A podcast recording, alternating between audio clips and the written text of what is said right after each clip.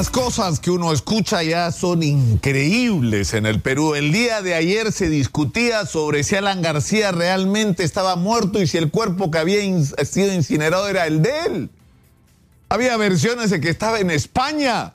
Alguien dijo que lo habían visto en Dubái. Es increíble el nivel de pérdida de fe de la gente en la clase política. Piensan que los políticos son capaces de cualquier cosa.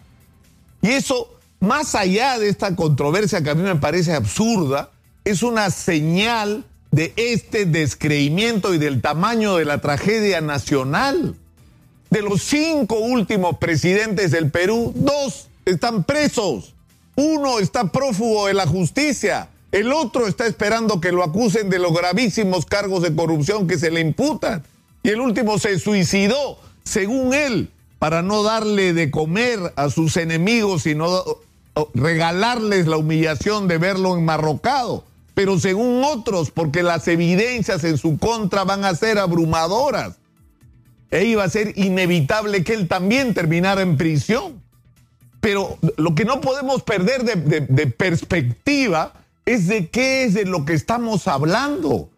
Estamos hablando de que en el Perú ha operado una enorme y transversal red de corrupción que ha saqueado los recursos nacionales que en el Perú los políticos nos han robado de una manera grotesca y que mientras tanto no se han resuelto los problemas más importantes del país y por eso la gente quiere dos cosas, la gente quiere la verdad, saber quién fue quién en este saqueo de los recursos del Perú. Y en el otro lado la gente quiere justicia, la gente quiere que pague quien tenga que pagar.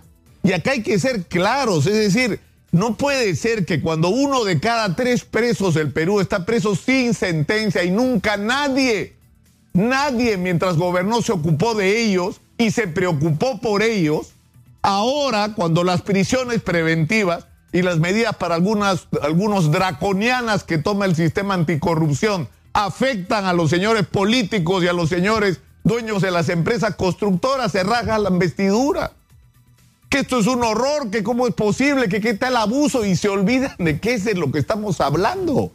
Estamos hablando de desarticular la más grande red de corrupción que ha existido en el Perú. Y si en algún caso se justifican medidas excesivas y excepcionales como la prisión preventiva, es en casos precisamente como este. Pero de los otros presos, de los miles de presos, nunca nadie habló ni se preocupó ni se preocupa ahora por ellos. Lo que los peruanos queremos, creo yo, es verdad y justicia. Y las dos cosas van a ocurrir. Y la verdad sobre si Alan García tenía o no responsabilidad, la vamos a saber en los próximos días. Eso es inevitable. Eso es algo que nadie va a poder detener y el mensaje tiene que ser recibido con claridad porque hay algo que ya no puede seguir ocurriendo en el Perú. No puede haber una justicia para todos y otra justicia para algunos.